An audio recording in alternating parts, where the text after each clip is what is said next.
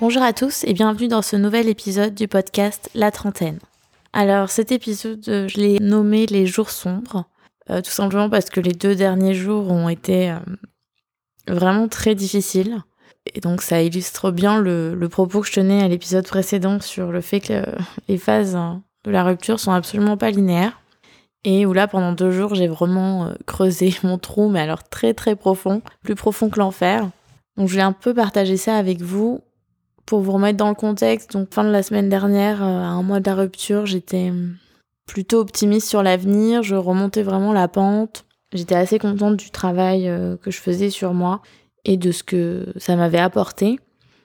je, savais qu'il y avait encore des moments difficiles, mais peut-être pas aussi, peut-être pas aussi difficiles. Et je pars donc en vacances au soleil, retrouver ma famille confiante sur le fait que j'étais contente de les retrouver, que ça faisait longtemps que je ne t'avais pas vu, et que quand on va pas fort, bah, c'est vrai que la famille, c'est toujours euh, un plus. Donc euh, je passe les deux premiers jours euh, super, et au bout du troisième jour, bah là, gros coup de mou. je sais pas du tout, enfin je dirais sortie de nulle part. et là, je me dis, bah en fait, c'est avec lui que j'aimerais être là je, suis très contente d'être avec ma famille, hein. mais c'est avec lui que je voudrais partager ce moment, c'est avec lui que j'aurais aimé euh, être dans un endroit comme ça. Et là, je pense aussi à tous les voyages que, que j'ai prévus sur les prochains mois, avec des amis ou seuls d'ailleurs. Euh, il y aura d'ailleurs un podcast sur euh, voyager seul, mais enfin, je me suis dit, en fait, tout ça, j'aurais pu le vivre avec lui. J'aurais tellement aimé le vivre avec lui, parce qu'on aurait certainement adoré ces moments-là, lui comme moi.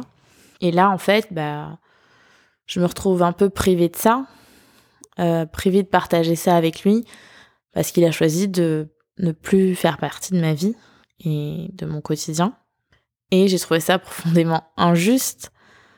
Et alors, certes, on se dit vaut mieux partir seul que pas partir du tout. Mais là, sur le moment, je me suis dit, bah, à cause de cet idiot, si je puis dire, euh, je vais devoir faire ça, faire seul, alors que je peux le faire seul, c'est pas tant la question, mais j'en ai pas envie. Je, je peux le faire seul, mais moi, ce que je voulais, ce que je veux, à l'instant où je pense ça, c'est le partager avec lui et pas avec euh, quelqu'un d'autre d'ailleurs. C'est vrai que en pensant à ce moment-là, je me suis dit, bah, est-ce que c'est le fait de d'être toi à 30 ans, soit en vacances avec tes parents, et pas non plus en couple Est-ce que c'est le fait de pas être avec quelqu'un qui te pose problème? Et malheureusement, non. Enfin, vraiment, je j'ai rien contre faire ça seul plutôt que le faire avec quelqu'un de lambda. Mais en fait, voilà, c'est pas parce que je peux le faire seul que j'en ai envie. J'en ai pas envie. Mais je préfère quand même le faire seul que pas le faire du tout. Donc euh, c'est toute la complexité de la chose, mais mais voilà, donc j'ai été un petit peu submergée par, euh, par ce constat et à penser à toutes les choses qu'on ne vivrait pas ensemble. Et clairement, clairement, ça m'a submergée. Et sauf que bah, comme j'étais pas seule, bah, c'est compliqué de, enfin, j'avais pas vraiment envie de pleurer, euh, d'éclater euh, avec ma famille pour, bah, déjà pour les préserver parce que j'ai pas envie derrière qu'ils s'inquiètent plus que de raison pour moi. Et en plus, j'avais pas envie de gérer leur inquiétude. Donc c'est vrai que je me suis contenue et j'ai essayé de faire ce que je faisais bah, avant de partir, qui m'aidait. Donc écrire dans le journal, euh, ça m'aidait mais difficilement. Méditer, alors ça par contre méditer dans le contexte c'était plus difficile euh, parce que bah, c'est vrai que on venait souvent m'interrompre pendant que j'étais en train d'essayer de méditer. Euh, avoir mes amis, mais bon mes amis bah sont pas toujours dispo, puis certains comprennent pas, d'autres en ont probablement bien marre. Mais toujours est-il que bah, j'arrivais pas en fait à, à sortir la tête de l'eau et je voulais pas non plus vivre l'émotion parce que je voulais pas inquiéter mon entourage. Donc j'étais un petit peu dans cette situation euh, d'entre-deux où je me suis dit bah, il faut vraiment, enfin il faut décharger, euh, il faut décharger sur quelqu'un. Et donc on m'a suggéré de décharger sur lui. donc euh, au début j'étais réticente, puis finalement en y réfléchissant je me suis dit attends tu n'attends pas, tu ne veux pas qu'il réponde au téléphone, tu n'attends absolument rien de cet appel. Si tu fais cet appel-là, c'est pour laisser un message, pour décharger pour toi. Ça n'a absolument... Euh, en fait, à partir du moment où tu n'en attends rien, tu n'en attends pas de retour. Euh, c'est absolument pas une tentative euh, désespérée pour le faire changer d'avis ou pour rentrer en communication avec lui. Non, l'idée c'est il faut vraiment trouver un moyen de décharger sur lui parce qu'après tout, bah c'est lui qui m'a mis dans cette galère aussi et que ce soit purement pour ma personne. Juste me soulager, moi. Donc, euh, j'étais partie sur l'option, s'il décroche, parce que c'était le risque, forcément c'est le risque, euh, de lui dire non, non, alors en fait, on, on l'a refait, je raccroche, je rappelle, et cette fois-ci, tu ne décroches pas. Bon, je, je pense qu'il aurait suivi. Euh, sinon, il y a aussi l'option d'appeler. alors, il y a un numéro, on appelle à ce numéro, et donc ça vous demande de rentrer le numéro de, de la personne que vous voulez joindre et de cette façon vous tombez directement sur sa messagerie. La seule chose c'est qu'il faut connaître l'opérateur a priori. Utile à savoir aussi si on veut dire à son boss qu'on peut pas venir ou si on veut annuler un rendez-vous sans avoir à tomber sur la personne. On peut toujours dire mais si si je vous ai appelé quatre fois, j'ai laissé quatre messages en fait euh, ça n'a pas sonné. Bon petit truc et astuce, à noter. Bref, tout ça pour dire que j'ai donc euh, passé ce coup de téléphone, laissé un message où euh, tout simplement bah, je lui disais qu'il me manquait, que je j'étais dans un bel endroit et que en fait c'est avec lui que j'aurais aimé être là et que je pensais, comme je disais, à tout ce que j'aurais aimé vivre avec, mes voyages de prévu, tout ça, et que finalement je vivrais seule au lieu de vivre avec lui parce que bah il savait pas ce qu'il voulait et surtout qu'il avait choisi de pas être dans ma vie. Sur le moment, ça m'a énormément soulagée. J'étais assez contente de l'avoir fait. J'étais surtout contente de l'avoir fait, voilà, sans en attendre quoi que ce soit.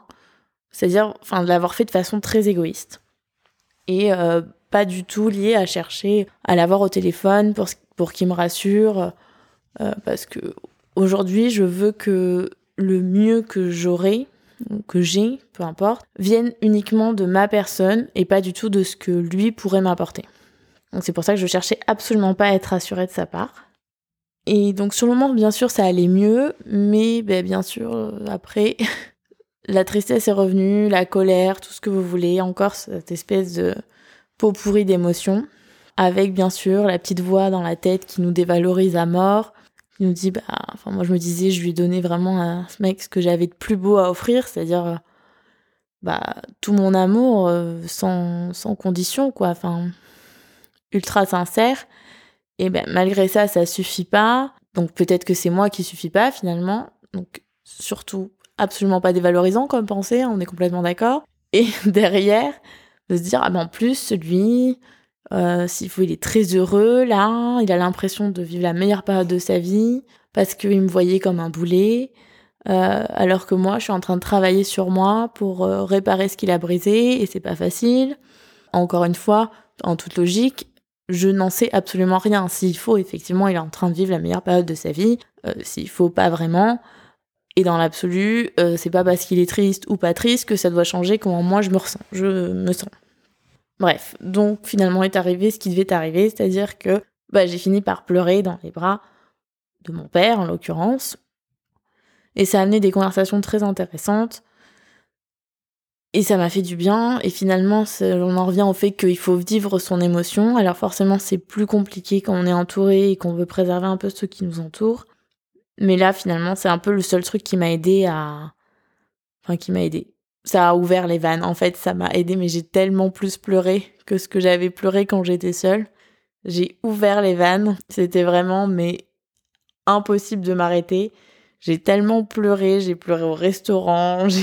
Vraiment, je pense qu'ils ont vécu les deux derniers jours du voyage, mais d'une façon tellement atroce. Et c'est comme si en fait je, libérais tout ce que j'avais retenu sur les jours d'avant pour justement pas les pour pas les inquiéter.